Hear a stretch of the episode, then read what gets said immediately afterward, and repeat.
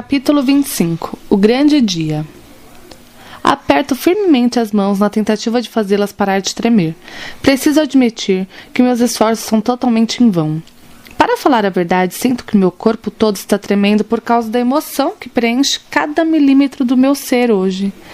A beca azul que eu e Marcos estamos usando é um pouco grande para mim, de modo que o tecido se acumula em meus pés descalços sobre o chão gelado. Pronto, irmãzinha, diz meu irmão, já no tanque batismal, estendendo a mão para me dar apoio. Segurando uma parte da comprida beca com uma das mãos e dando a outra para Marco, desço degrau por degrau a pequena escada que leva ao fundo do tanque, onde meu irmão mais velho e o pastor Jorge estão. Sinto a água na altura do meu peito. O frio imediatamente me atinge, misturando-se com a felicidade e ansiedade que me preenchem. Penso que hoje é o dia mais emocionante de toda a minha vida até agora. Elarai com certeza ficaria imensamente feliz. Pensar nisso faz meus olhos se encherem de lágrimas, pois tudo isso foi por causa dela, por causa de seu último objetivo. E ele não está aqui. Mesmo assim, tenho esperança de reencontrá-la no céu. Tenho esperança de olhar para ela e dizer surpresa! Apesar de que suspeito que não será uma surpresa para ela, já que ela lutou por mim até o seu último momento de vida, literalmente. Ela confiava muito em Deus para não acreditar que ele atenderia sua oração e a ajudaria a cumprir o último objetivo, mesmo que não fosse viver para ver o resultado na terra. O pastor George segura delicadamente minha mão e, voltando-se para a congregação, diz: Tive a oportunidade de conhecer melhor essa moça, Violeta Oliveira. Não faz muito tempo, mas ela já está frequentando nossa igreja há aproximadamente um ano. Como alguns de vocês sabem, ela era a melhor amiga de nossa querida Elarai, que infelizmente faleceu no ano passado. Quando ela estava quase parando de respirar, orou para que Deus fizesse com que Violeta o conhecesse e provasse de seu amor sem fim. Após o acidente, Jade, a mãe de Ellie, ouviu a voz do Senhor dizendo que ela deveria entregar a Violeta a caixa de pertences secretas da filha. Olha para Jade, cujos olhos transbordam lágrimas de alegria. Tudo isso só foi possível porque ela escolheu obedecer ao Senhor. Meus pais também estão emocionados, assim como André, Ana Gabi, Tel Max. Não conseguem esconder a alegria. Os olhos de Sam, Ed, Fanny e de quase todos os bravadores estão marejados, assim como os demais alguns membros da Igreja Adventista do Sétimo Dia. Na caixa, continua o pastor, havia uma anotação de Larai, mas especificamente um objetivo.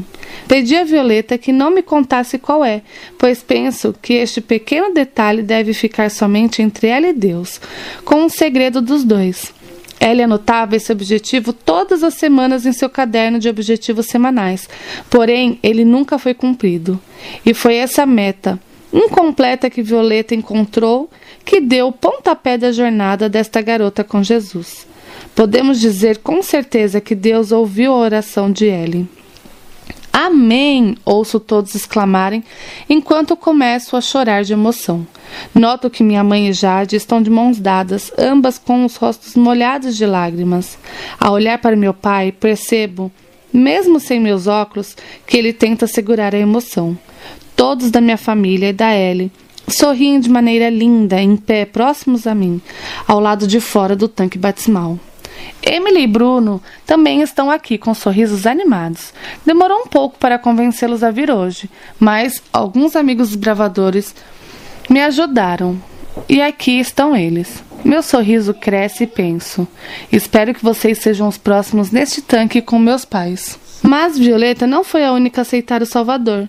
Seu comportamento mudou e, com isso, ela testemunhou do amor do Senhor para sua família, que está aqui hoje. Seus pais, o Sr. Denis e a Sra. Helena, e seu irmão mais velho, Marco, que está aqui com Violeta, sentindo esta água congelante, não é verdade?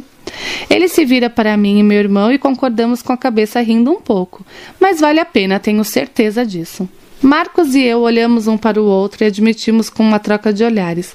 É claro que vale a pena. O pastor segura meu pulso direito, que eu ergo na altura do meu nariz. A emoção em meu peito aumenta a cada segundo e parece que meu coração vai explodir de tanta alegria. Finalmente chegou o tão esperado dia. Violeta Oliveira, como ministro do Evangelho, eu a batizo em nome do Pai, do Filho e do Espírito Santo. Amém. Prendo a respiração, apertando meu nariz com minha mão direita, enquanto o pastor Jorge inclina meu corpo para trás e sou coberta pela água. A sensação é incrível e indescritível. Sinto uma felicidade incontrolável que simplesmente não consigo conter, pois não há espaço suficiente para ela em meu coração. Então é assim que você se sente quando quer pregar do amor de Deus para alguém.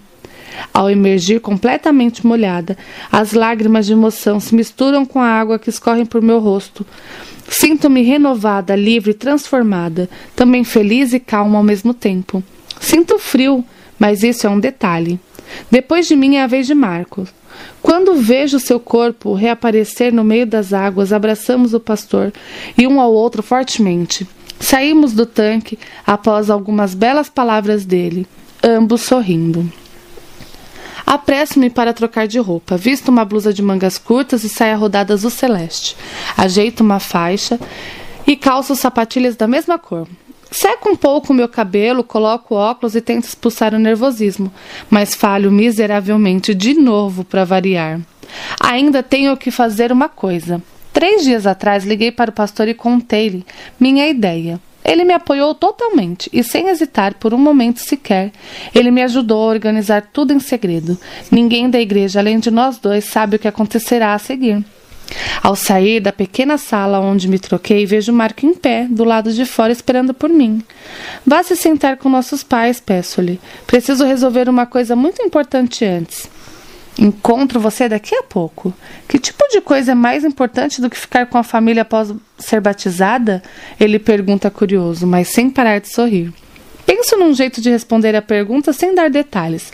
É complicado falar agora, depois eu te explico, ok? É melhor que eu consiga pensar em circunstâncias como essas. Ele acaba se conformando e caminha para a igreja. Vou para um pequeno cômodo ligado ao púlpito. Após algumas palavras do pastor, reconheço o sinal que combinamos anteriormente. Então, com as mãos tremendo, Abro a porta e entro caminhando lentamente. Avisto o lugar que foi preparado para que eu possa pôr minha ideia em prática e caminho até ele. Não é nada demais, somente um livro de capa preta e um suporte, um simples instrumento em sua capa fechada. Na capa do livro preto, leem-se as palavras Inário Adventista em letras douradas. Deu um pouco de trabalho trazer tudo isso sem que meus pais, Marcos ou qualquer outro alguém descobrisse. Mas consegui. Olho rapidamente para minha família e amigos, para ver suas reações. Mamãe e Marcos parecem já compreender o que farei. E ambos estão quase chorando. Meu pai, Jade e André, parecem intrigados. Papai está com as sobrancelhas franzidas, talvez um pouco apreensivo. Emily e Bruno não entendem nada, assim como a maioria dos outros presentes. Acho que é porque não contei a eles sobre o meu trauma. Olho para Ana Gabi, que está na sonoplastia, e logo levanto o celular para filmar. Apesar de animada, também parece confusa. Já Max parece pensativo, como se desconfiasse, mas não tivesse certeza. Agora que consigo enxergar melhor, é bem mais fácil ser super perspectiva.